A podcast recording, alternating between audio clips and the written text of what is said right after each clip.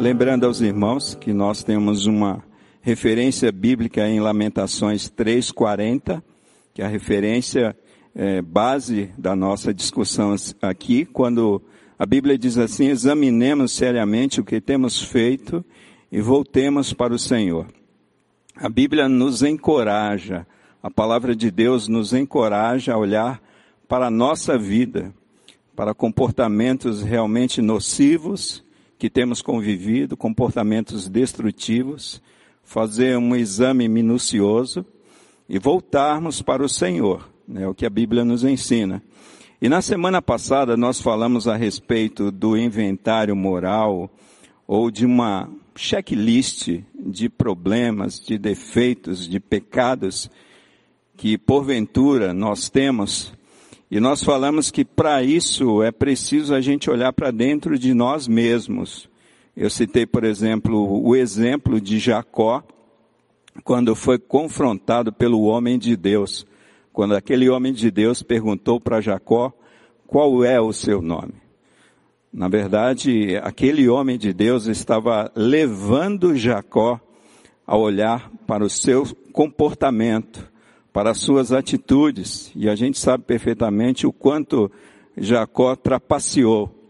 E é interessante quando a gente olha a história de Jacó, parece que de fato a vida de Jacó muda quando ele tem aquele encontro com o homem de Deus, que alguns teólogos entendem que é o próprio Senhor Jesus. Quando ele teve aquele encontro, quando ele olhou para dentro de si mesmo, a vida de Jacó de fato começa a mudar. Nós também falamos que para fazermos esse inventário moral, essa lista de defeitos, é necessário a gente também dar uma olhada no nosso passado. A gente aprende com o nosso passado, não simplesmente para a gente ficar preso ao passado. Olhando para o passado, onde nós erramos, onde nós tropeçamos, para podermos acertar no presente, no momento presente. E hoje nós queremos falar aqui que nós, para fazermos essa lista, nós falamos que devemos ter coragem e enfrentar os nossos medos. E a Bíblia diz em Isaías 41, 10, diz assim, olha, não entreis em pânico, estou com você. Você não precisa ter medo, porque sou o seu Deus. Eu vou dar forças a vocês. Eu o ajudarei.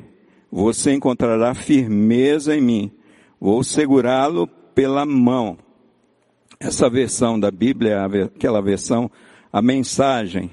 Né? Então, Deus nos encorajando a nos libertarmos do medo que nós temos.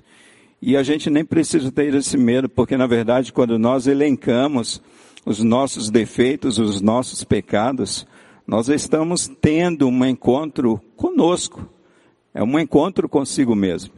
Então não há o que temer. Não é isso, pastor Josaniel?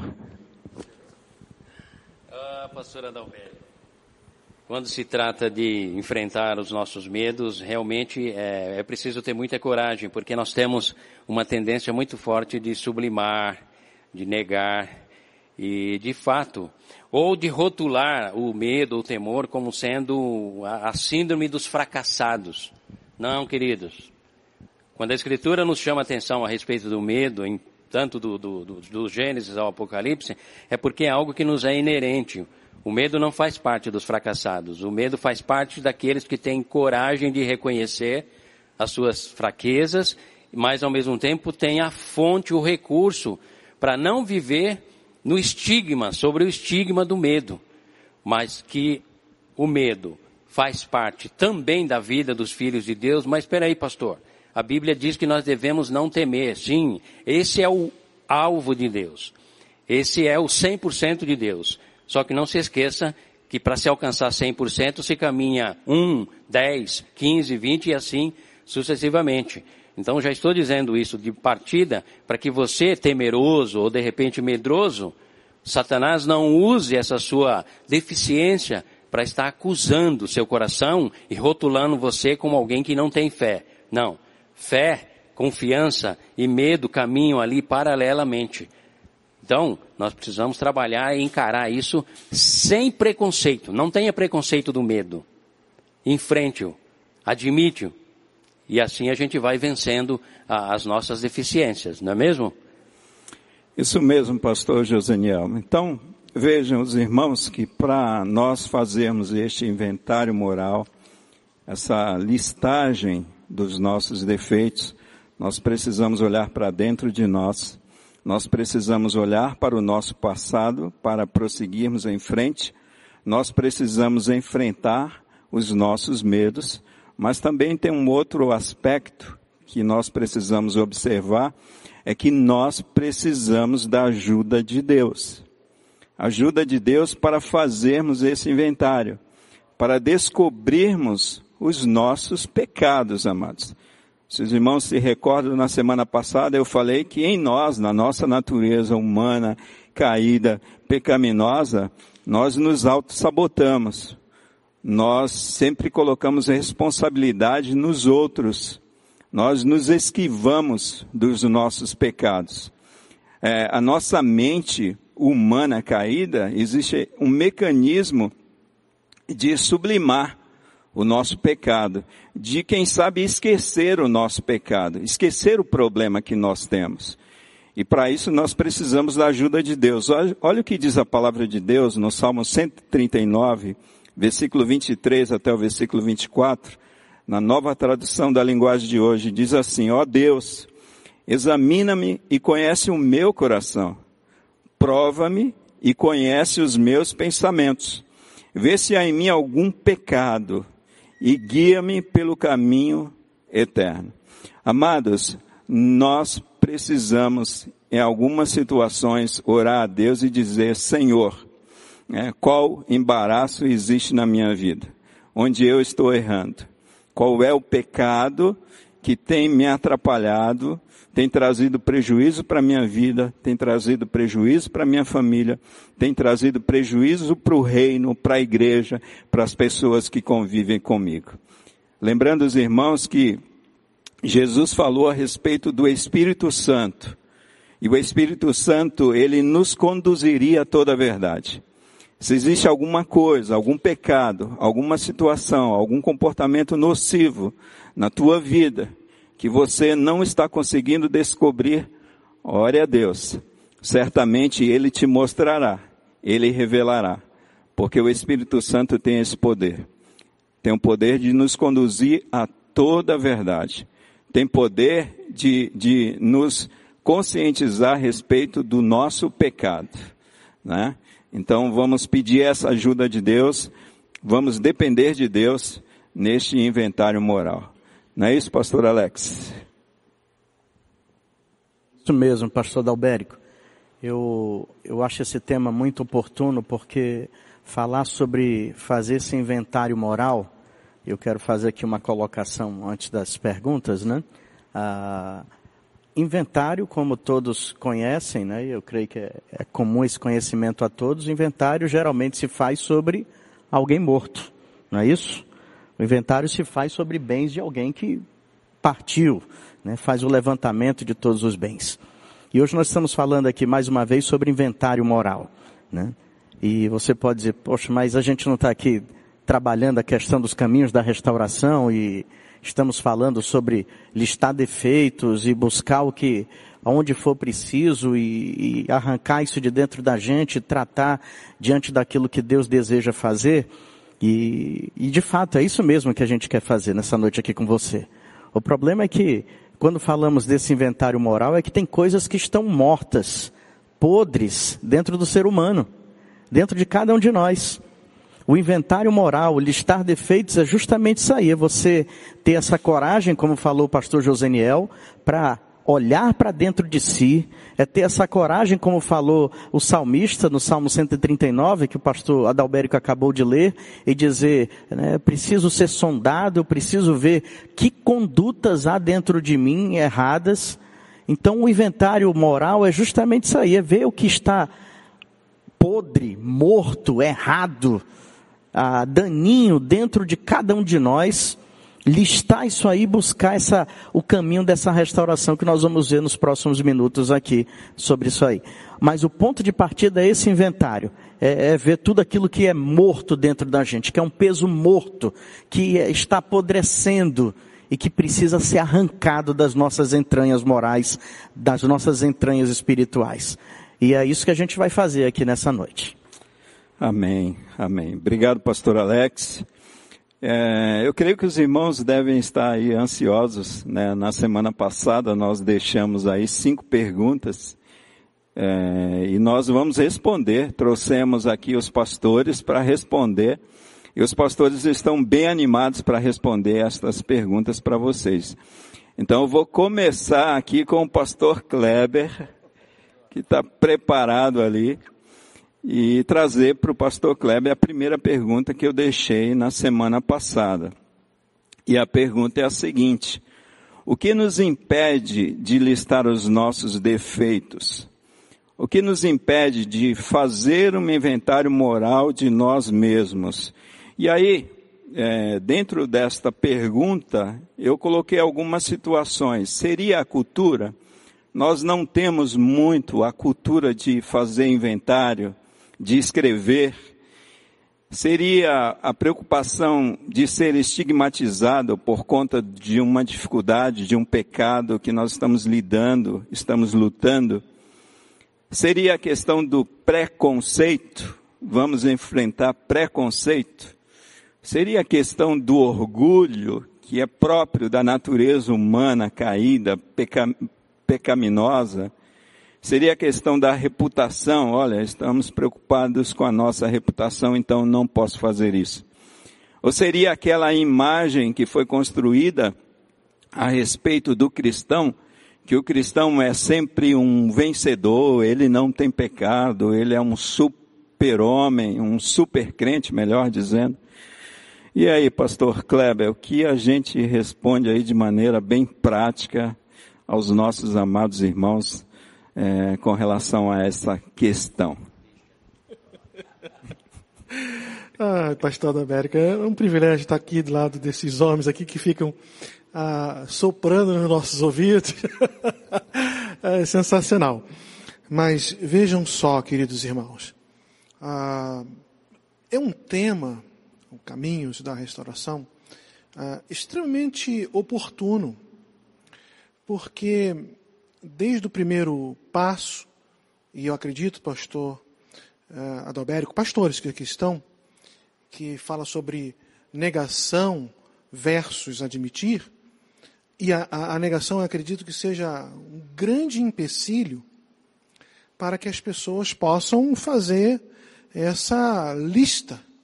Acaba impedindo, né? A Bíblia fala que nós precisamos fazer uma análise e pedir a Deus que restaure nossas vidas. Né? Em outras palavras, o texto que você leu, que é para o nosso estudo, né? É, o texto áureo, vamos assim chamar, como antigamente na escola bíblica dominical.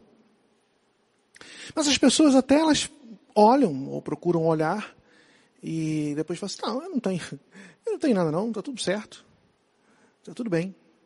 É, e aí entram na negação. E pode ser, né, o pastor Zé até brincou aqui, a soma de todos os medos, pode ser que para alguns seja um desses temas, pastor Albérico, mas para outros realmente pode ser até uma soma de tudo isso daqui, ele faz análise, faz assim, puxa, se eu falar, se eu admitir isso para alguém, ou se eu admitir mesmo para mim mesmo, diante de Deus, vai ser muito vergonhoso, vai ser muito ruim, ah, não, fui, não fui educado para isso, não aprendi assim, enfim. Mas eu queria abordar aqui uma outra, uma, um outro aspecto, e obviamente os pastores que aqui estão poderão abordar também outras questões, e isso vai ser um somatório para todos nós, que é uma questão de caráter. Nós comumente falamos sobre alguém que é bom caráter e alguém que é mau caráter. Mas nós precisamos entender o que é caráter e assim, em breves linhas, né? São traços distintos que as pessoas acabam é, agregando ao longo do tempo, através aí de, uh, das suas, da, sua educa, da sua educação, da sua andança, esses traços distintos, né, eles uh, conseguem uh, amealhar para si qualidades, atributos, que vão distinguir quem essa pessoa é. O caráter é algo que chegamos a ser. Então, quando uma pessoa, ela e nós chamamos assim de bom caráter, e eu aqui alistei alguns, alguns traços de caráter que nós chamamos de bom, é aquela pessoa que, que é, se observa nela a tolerância, a boa vontade, a comunicação, a caridade, a dignidade, a humildade, a, o otimismo, o perdão, responsabilidade, consideração e amizade. Mas existem algumas pessoas que têm alguns defeitos no seu caráter. E quando esses defeitos são observados, alguns assim acabam sobressaindo, como o egoísmo, né, o falso orgulho, a arrogância, a hipocrisia, a morosidade, a preguiça, a vulgaridade, a decepção, né, a pessoa fica decepcionada com ela mesma, a condenação, ela se condena, falta de sinceridade, intolerância, desonestidade, falta de habilidade para comunicar-se, autocompaixão, pessimismo e fanatismo. Aí, queridos irmãos, uh, esta noite é, é um momento de você uh, alistar os seus defeitos, ou buscar nesse tópico que eu estou abordando, os pastores aqui poderão abordar outros, dentro do caráter, você precisa, em uma questão bem prática para você, isso para te ajudar nesta noite, você precisa enumerar quais os traços de caráter são fortes na sua vida, aqueles que nós chamamos de bom caráter, e quais aqueles que são, que você, você chama que têm defeitos ou são fracos na sua vida, né? É, numa empresa, nós aprendemos na administração a fazer análise do ambiente, o ambiente interno, o ambiente externo, as nossas oportunidades, as nossas ameaças, mas também a listar os nossos defeitos e as nossas forças. Aquilo que é bom para você, a lista também, isso vai te ajudar. Mas aquilo que está te atrapalhando a, a ter uma. Porque é, é, nesses defeitos de caráter, é, tem o tópico e tem o subtópico. Tem o defeito que ele sobressai e tem tudo aquilo que o compõe. Né? Então, uma mentira, né? um vício, uma pornografia, ele está tudo aqui dentro, né? Por exemplo, um, um defeito de caráter, vulgaridade tudo que é vulgar no seu subtópico, você pode listar ali, meu irmão. Se está com esse problema, você tem que listar. Né? Descreva cada um desses traços de caráter de maneira que ah, se referem a você. Para cada descrição que você escreva, faça a seguinte pergunta: Como me afeta este defeito de caráter? E com relação aos seus defeitos de caráter, vamos lá para algumas, algumas uh, pontos que eu quero ajudá-los nesta noite. Avalie os seus defeitos de caráter. Você percebeu que alguns dos defeitos de caráter não são realmente tão ruins como você pensava? Aí onde que eu quero entrar nesse aspecto aqui? Você vai lá e alista lá um defeito. Aí você, assim, aí você vai entrar na negação. Isso pode acontecer com você. Ah, mas isso aqui não é tão ruim quanto imaginava. Se é um defeito, já é ruim. Você tem que alistar para que você, em Cristo, possa melhorar, melhorar e muitas vezes se livrar do pecado e daquilo que te atrapalha a ter uma melhor comunhão e uma santidade com o Senhor. Você deseja esforçar-se para eliminar esses defeitos de caráter? Deseja se comprometer a isto? Então, enumere as formas distintas em que a eliminação de seus defeitos de caráter, né, esses problemas, faz a sua lista, isso vai beneficiar a você e aos demais que estão ao seu redor. E por último aqui, enumere as formas distintas em que a eliminação de seus defeitos beneficiará a outros. Então, meus queridos irmãos, é, é, é um exercício ah, você vai aprender muitas vezes com o tempo, mas que vai ser muito benéfico. Senta aí no seu quarto, faça esse inventário, como foi bem explicado aqui. A lista, coloque diante de Deus e procure eliminá-los em nome de Jesus. Isso é, é de suma importância para a sua vida. Eu queria deixar essa contribuição, pastor Adalberto, que eu acho que vai, de forma prática, ajudar os nossos queridos irmãos. Amém. Perfeito, pastor Kleber. Muito obrigado aí. Eu creio que os irmãos conseguiram compreender. O pastor foi bem didático aí na sua resposta.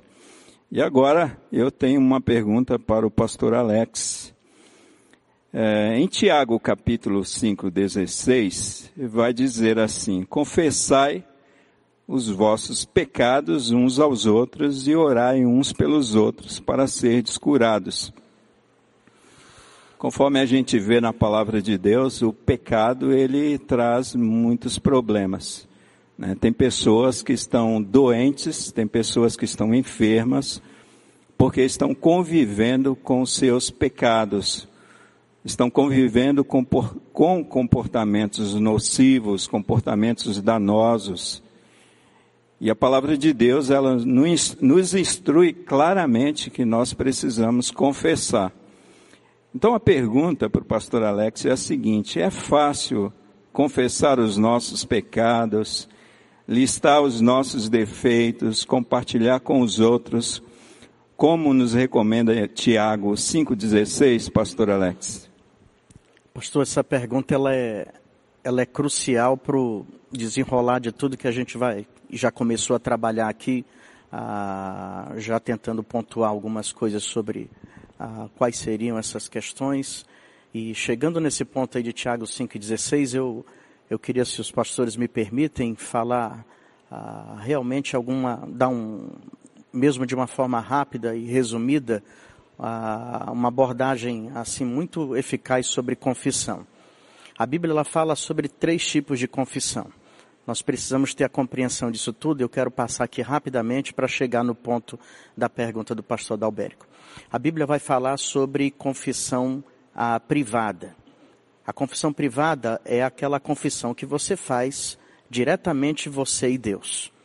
Você tem um pecado, você precisa trabalhar essa questão, você está verdadeiramente arrependido, há essa intencionalidade de ser ah, perdoado e mudar essa sua conduta, você pega e confessa esse pecado a Deus, né? como Jesus mesmo ensinou, entra lá no secreto do teu quarto e ali você abre seu coração para Deus e não, dá nomes ao seu pecado, aos seus pecados, e você apresenta o seu arrependimento a Deus e o seu pedido de perdão.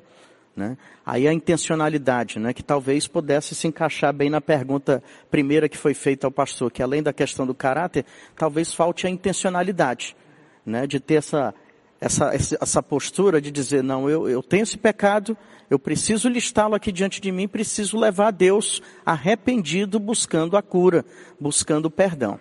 E a Bíblia diz que Deus, 1 João 1, 8 e 9 diz, né? Se confessarmos os nossos pecados, Ele é fiel e justo para nos perdoar os pecados e nos purificar de toda injustiça. Então essa é a confissão privada, é aquela você e Deus. Um pecado que diz respeito a você e Deus. Você ali no seu secreto da sua casa, do seu quarto, né, em um ambiente somente você e Deus, reflexivo, de muita oração e contrição, você vai confessar. Segunda confissão que a Bíblia relata é a confissão pública. É a confissão que está relatada lá, eu creio que é em Mateus 18, versículos 15 a 17. É uma confissão necessária quando envolve o coletivo, quando envolve o corpo de Cristo, a igreja. Um dano causado por você que envolve toda a igreja. Nesse caso, a Bíblia orienta que, na presença de testemunhas, deve ser apresentado o pecado e o arrependimento e seguido do perdão de todos envolvidos, da igreja diante da presença de Deus. Essa confissão aí é, é rara porque a gente está falando de algo ah, bem complexo mesmo, mas é real, é existente também. E a Bíblia diz que quando acontecem esses casos, a confissão pública, ela deve acontecer, ela deve ser feita. E a terceira confissão, que aí vai cair na resposta da pergunta que o pastor Adalberico fez, que é a confissão pessoal, ou então intrapessoal. O que, que eu quero dizer com essa confissão pessoal? É aquela confissão onde um pecado seu está diretamente relacionado e envolve uma outra pessoa. É nesse ponto aí que Tiago 5,16 ah, está abordando.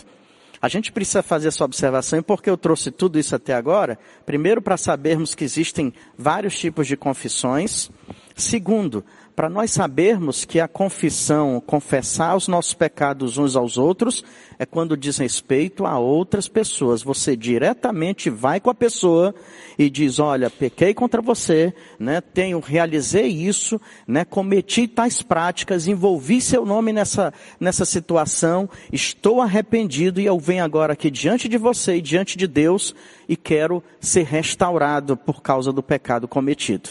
Né?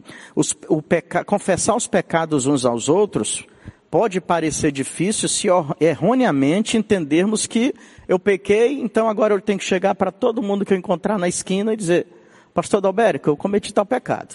Pastor, pastor Kleber agora, pastor Kleber, eu cometi tal pecado. Pastor Josenel, já falei, pastor Dalbérico, pastor Kleber, vou falar para o senhor também, olha, cometi tal pecado. Aí você observar por esse ângulo, você vai dizer, isso é muito difícil, é desgastante né? É complicado, é, é, é enfraquecedor e desencoraja qualquer pessoa a isso. Mas observem, não é isso que a Bíblia diz.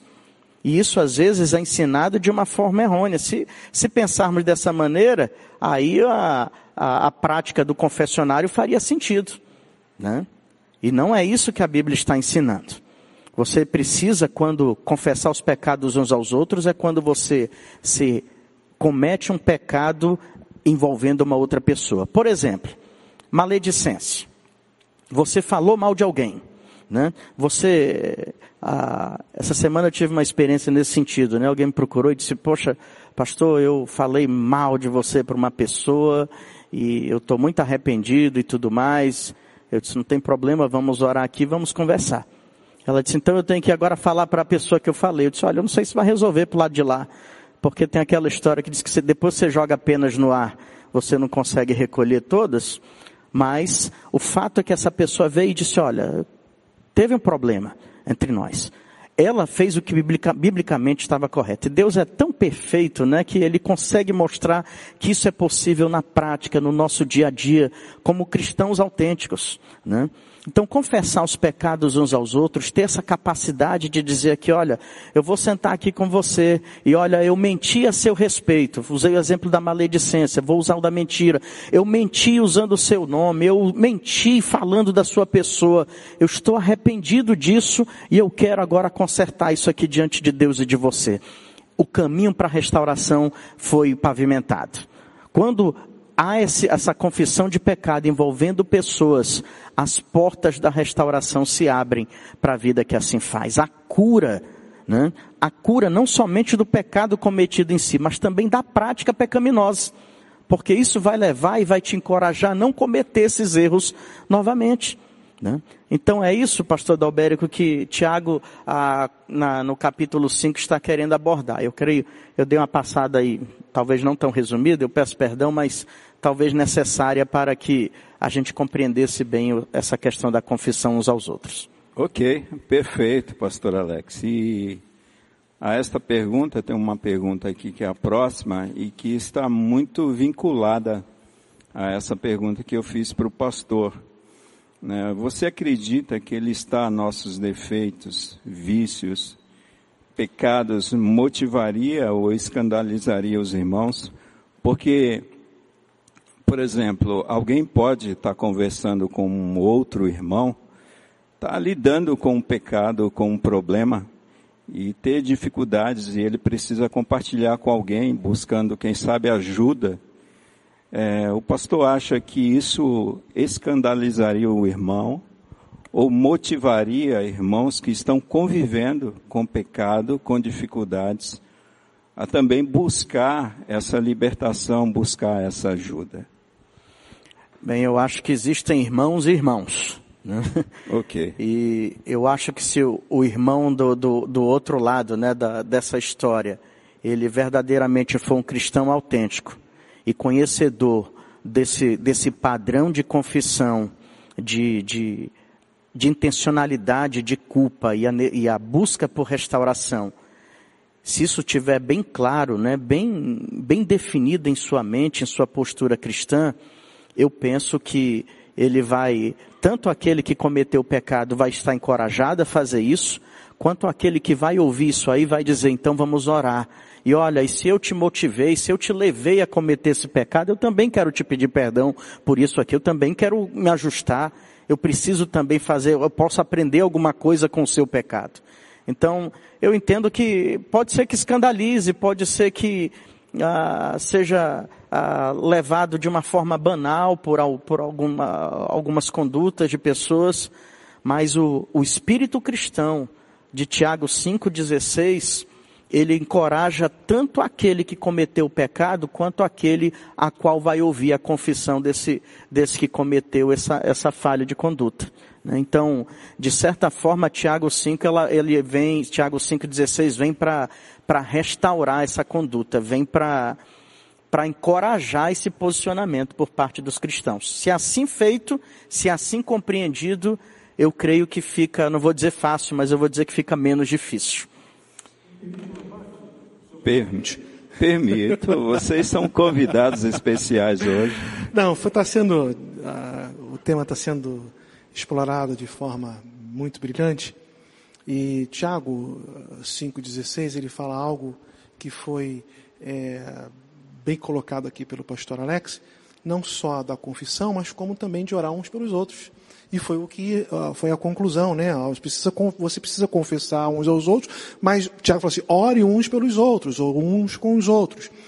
Eu entendo também que essa questão ela vai trabalhar nos nossos corações, no coração daquele irmão que precisa fazer a, a sua, o seu inventário, tanto da questão de motivar ou escandalizar, isso vai mexer com a maturidade cristã. E uma carta de Paulo que vai nos ajudar muito a entender acerca desse aspecto é Corinto. E Paulo fala assim: olha, eu queria tanto dar uma comida mais sólida para vocês, mas eu não consigo dar essa comida sólida porque vocês são bebês, vocês são imaturos. Às vezes, para alguns, você tentar conversar e tentar mostrar esse aspecto vai ser um escândalo. Ah, oh, meu Deus do céu. Olha, uma vez eu ouvi que um, um pastor pregando, Celso Martinez, lá do Rio de Janeiro. E ele falou assim: olha, se cortar meu braço, não sai nem óleo ungida, nem água benta, sai sangue, eu sou de carne e osso. Ele não está dizendo que ele estava feito aos defeitos e ao, ao, pecado, mas que nós somos pecadores e que muitas vezes, ah, por uma, uma questão ou outra, vamos cometer alguma falha. Né? As pessoas não têm que ficar escandalizadas. Se, se elas ficarem escandalizadas, é porque está lhe faltando maturidade. Então, quando nós trabalhamos o caminho da restauração, e principalmente a questão de listar os problemas, isso vai mostrar para nós uma maturidade muito grande. Alguém chegar para outro e falar assim: olha, eu queria confessar, pastor, porque eu falei mal. Isso já mostra, ela errou, né? Teve uma falha no, no, na sua vida espiritual, mas ela reconheceu, ela está mostrando ali que está crescendo, está buscando uma vida de santidade, uma correção da rota com o irmão e uma maturidade. Então, escandaliza, ou fortalece? Depende, meu irmão, do seu grau de maturidade, do seu grau de relacionamento com o Senhor. Eu aqui incentivo que você seja maduro, né? É, vigoroso e que se você tiver a confessar, é claro que você tem que fazer uma análise que isso pode trazer problema. Né?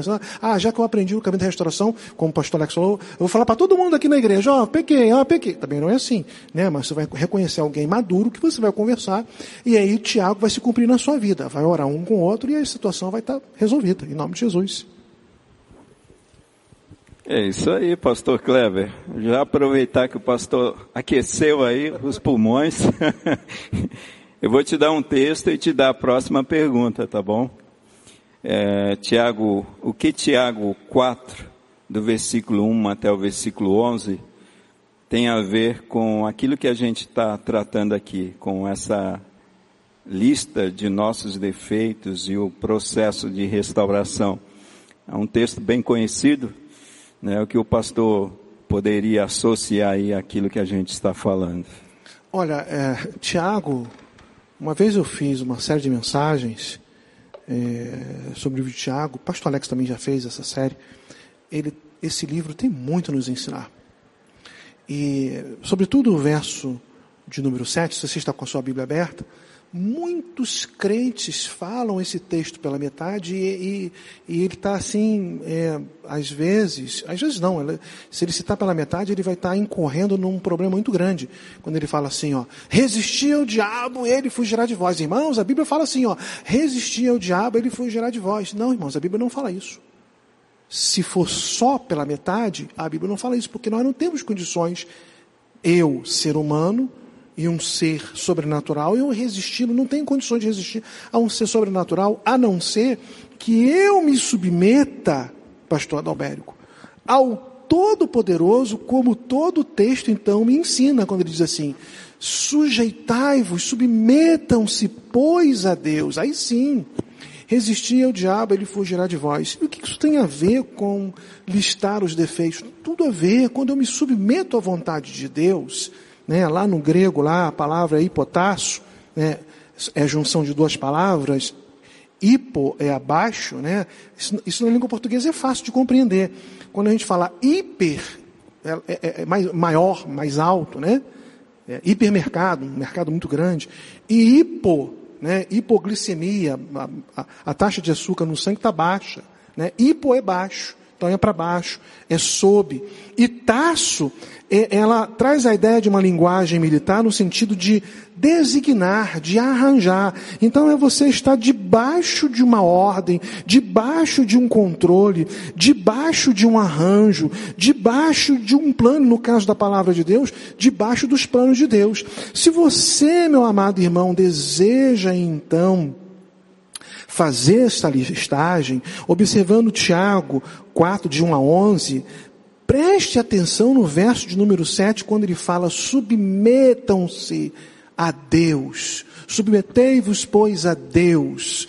Porque o, se você não faz uma listagem, preste atenção nisso, que isso aqui é sério. Se você não fizer uma listagem para colocar diante de Deus, ou, como o pastor Alex falou, diante de algum irmão, porque se você ofendeu foi direto com ele, ou diante da igreja, se você não fizer isso, não tenha dúvida, meu querido irmão, que o diabo está fazendo a lista da sua vida. Porque lá em Apocalipse diz que um acusador será destruído. Ele é acusador das nossas almas. Ele vai ficar te acusando porque você não quer se corrigir, você não quer corrigir a sua rota. Então ele vai ficar falando para você assim: ah, você está lá na igreja cantando, adorando, louvando, fazendo isso, mas eu sei que no particular você está assim, você vive assim, você tem esse pecado em oculto, você tem esse pecado de estimação. Então é melhor, meu irmão, você, você se submeter a Deus e não permitir que o diabo faça uma, um inventário dos seus pecados para te acusar, mas que você faça um inventário para você confessar e alcançar o perdão de Deus, a graça de Deus e uma vida de santidade. Viu, pastor Adalberico? Obrigado, obrigado, pastor Kleber. O pastor Alex também, ele tem uma palavrinha em cima desse texto. Quer dizer que esse texto, quando fala a respeito de humilhai-vos perante o Senhor e ele vos exaltará, significa vestir um saco, né? E ficar, e ficar uma caricatura, né? É, do Antigo Testamento. Não é nada disso, né, pastor Alex? É, e eu quero fazer a, a, continuação do pensamento aqui do pastor Kleber. Ele citou muito bem o, o versículo 7, eu vou continuar com o versículo 8, porque eu encontrei aqui uma, uma informação muito importante e que diz assim, e tem tudo a ver com os caminhos da restauração. Aproximem-se de Deus, já foi falado aí, complementa o raciocínio, quando diz submeta-se a Deus, no, no início do verso 7, e ele se aproximará de vocês. E olha só, pecadores, limpem as mãos, e vocês que têm a mente dividida, purifiquem o coração. Pecadores, limpem as mãos, e vocês que têm a mente dividida, purifiquem o coração. As mãos, quando Tiago falou, estava muito voltado para a prática do culto da época dele, da cultura, do momento da, histórico ali da igreja, né, que os sacerdotes iam apresentar os sacrifícios e precisavam constantemente estar limpando as mãos em toda aquela, aquela cerimonial sacerdotal. A Bíblia diz que agora nós somos reinos sacerdotes, está lá em Apocalipse 1, dizendo nós somos os sacerdotes, nós temos o sacerdócio real. Tiago está dizendo o seguinte, nós temos que, nesse caminho da restauração, buscar, preste bem atenção, olha como a riqueza desse texto, esse texto é aquele, Tiago 4 e 5 sobre caminhos de restauração, é aquela coisa que, é aquela passagem bíblica que quando terminar aqui, você tem que desligar aqui o seu celular, sua TV e abrir a Bíblia no livro de Tiago 4 e 5. Porque olha, se precisa submeter a Deus para depois o diabo a, a fugir, Tiago acrescenta o seguinte, olha, pecadores, limpem as mãos e depois lá na frente purifiquem os corações. Duas coisas importantes eu quero deixar para você complementando essa ideia iniciada aí pelo pastor Kleber. Ele fala de um ato externo e de um ato interno. Purifiquem as mãos. Sua conduta exterior precisa ser listada, corrigida. Mas não somente a prática exterior. Não somente aquilo que é visível aos olhos humanos. Que isso é muito tentador parecer ser santo na frente de todos. A Bíblia diz o seguinte: purifiquem as mãos, ato exterior, mas também purifiquem o, a alma, né? Purifiquem o, espí, o coração. O coração que Tiago está falando aí está se relacionando à alma. A palavra está relacionada à alma do crente. Purifique a alma. Agora, uma atitude, uma ação interior. Ou seja, não basta só demonstrar que está tudo bem, que você está vivendo uma vida de santidade, que está tudo espiritualmente bem. É preciso por dentro a gente se corrigir. E se por fora a gente consegue dar um jeitinho aqui ou acolá e às vezes não mostrar o que verdadeiramente espiritualmente é a vida, por dentro Deus conhece muito bem. Tiago está alertando não só a prática exterior, mas como a conduta interior precisa também ser alterada para que haja restauração da alma, para que haja o conserto necessário. Pastor Alex, rapidinho, pastor. Esse assunto é tão importante no livro de Tiago, que o irmão abordou com muita excelência, que quando chega no capítulo 1, ou quando está no início do capítulo 1, no versículo 8, ele usa a mesma expressão ah, coração de, de, de, dobrado, dobro, do, dobro ânimo, né?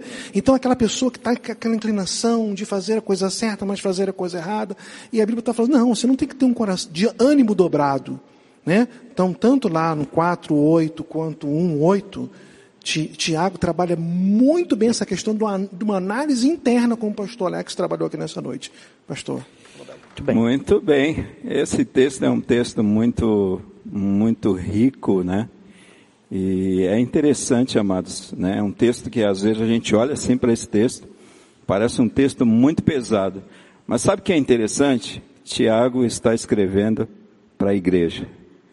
Né? A gente olha pelo, pelo peso que o texto tem, que a palavra tem. Tiago usa palavras fortes, né? Adúlteros. Tiago está falando com crentes. Tiago está se dirigindo à igreja. Então esse texto é para nós, para todos nós. E quantas coisas nós aprendemos a partir desse texto, na é verdade? Mas nós temos uma última pergunta, e como o nosso pastor Joseniel ficou quietinho ali, eu vou trazer essa pergunta, que é uma pergunta de caráter também muito prático, para ele refletir conosco a respeito desta última pergunta. E a pergunta é a seguinte, é situacional, né? Se você for ao médico e o diagnóstico for câncer, no caminho de volta, você rasga o diagnóstico, chega em casa, toma simplesmente aspirinas, ignora o problema que você tem não conta nada para ninguém? Quando Deus te dá um diagnóstico, te fala, te revela, revela o teu pecado, o teu comportamento nocivo, destrutivo, através do seu espírito, através da sua palavra, através de um culto, através de situações. Você cala a voz do espírito ou toma nota daquilo que Deus está te falando, faz uma lista daquilo que Deus está te dando, a lista de pecados e busca a restauração. Pastor Joseniel. Muito bem, pastor Adalberto. Tudo que nós colocamos aqui, o pastor Alex, o pastor Kleber, tudo que a gente tem abordado, é, sem dúvida são informações bíblicas, espirituais, informações que procedem, procedem da boca de Deus, têm objetivo, têm metas, tem, tem, todo, tem todo um aspecto. Ah, o grande desafio para nós, para mim, para você, para todos nós, tanto pastores, que somos seres humanos, como todo, qualquer pessoa, é transformar toda essa informação em realidade. Mas não realidade estética, mas realidade interior. Então a pergunta, ela é pertinente porque, olha, eu vou dar um exemplo. é perfeitamente possível você estar 30 anos dentro de uma igreja e ser uma pessoa dada à linguagem pesada. E eu digo para você, nós já atendemos pessoas no gabinete pastoral, no aconselhamento, que de repente solta ali um palavrão diante de nós, palavra pesada. Depois ela se retrai e ela diz assim: Eu acho que o pastor também fala, né? Aí você faz aquela cara amarela e diz assim: Não, não, a gente já administrou isso, já ficou lá no passado, há muito tempo atrás. Mas fica tranquila, Deus não vai te condenar por isso não. Ele só vai dizer para você assim: não saia da vossa boca nenhuma palavra torpe. E a palavra, a ideia de torpe é torpedo, é bomba. É aquilo que quando sai, quando sai é igual um torpedo no submarino nuclear, causa todo, todo um prejuízo. Então, olha só, qual é, a, qual é a proposta bíblica? Deus, na sua infinita misericórdia, vem dizer, através de Paulo, Pedro e principalmente as cartas pastorais, que é aquelas cartas direcionadas para a igreja, que traz orientações de conduta, de procedimento, a leitura, a meditação, o domínio do texto, citar o versículo, que cristão gosta muito de citar versículo, capítulo tal, versículo tal, para demonstrar que ele conhece a Bíblia, né? Mas de repente, lá no íntimo da alma dele, ele ainda está utilizando aspirina, ou seja, maquiando, disfarçando, sublimando aquilo que a Escritura de repente já foi direto a ele e diz: olha, você precisa mudar a sua linguagem. Mas, pastor, nós somos seres humanos. Sim, somos seres humanos gerados pelo Espírito Santo. Agora nós temos uma nova proposta.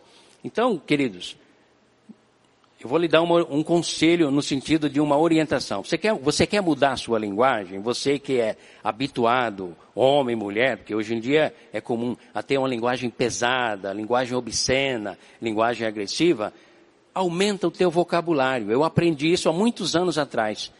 A pobreza de linguagem, ela corresponde à pobreza do domínio das palavras. E as palavras correspondem ao vocabulário que você desenvolve na sua mente, aonde o teu cérebro vai pensar a palavra a qual você quer comunicar algo. Eu aprendi isso lendo DCI, não existe mais. lendo editoriais de jornal, acrescentando ao meu vocabulário palavras novas. E aí os, os velhos vícios vão sendo deixados, deixados de lado.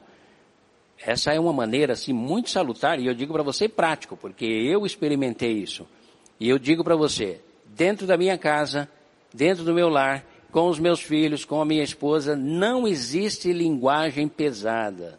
Justamente porque já aprendemos a lidar com isso. Então, é necessário que nós voltemos a Jesus, aonde no capítulo 8 de Mateus ele diz: "E Jesus ao concluir as suas palavras, que é o Sermão do Monte, todo o procedimento de cidadão do reino, ele conclui dizendo: se você ouvir, colocar em prática, entender, fazer a sua lista de deficiências ou defeitos que você tem, mas colocar diante de mim, você vai estar construindo a sua vida sobre rocha.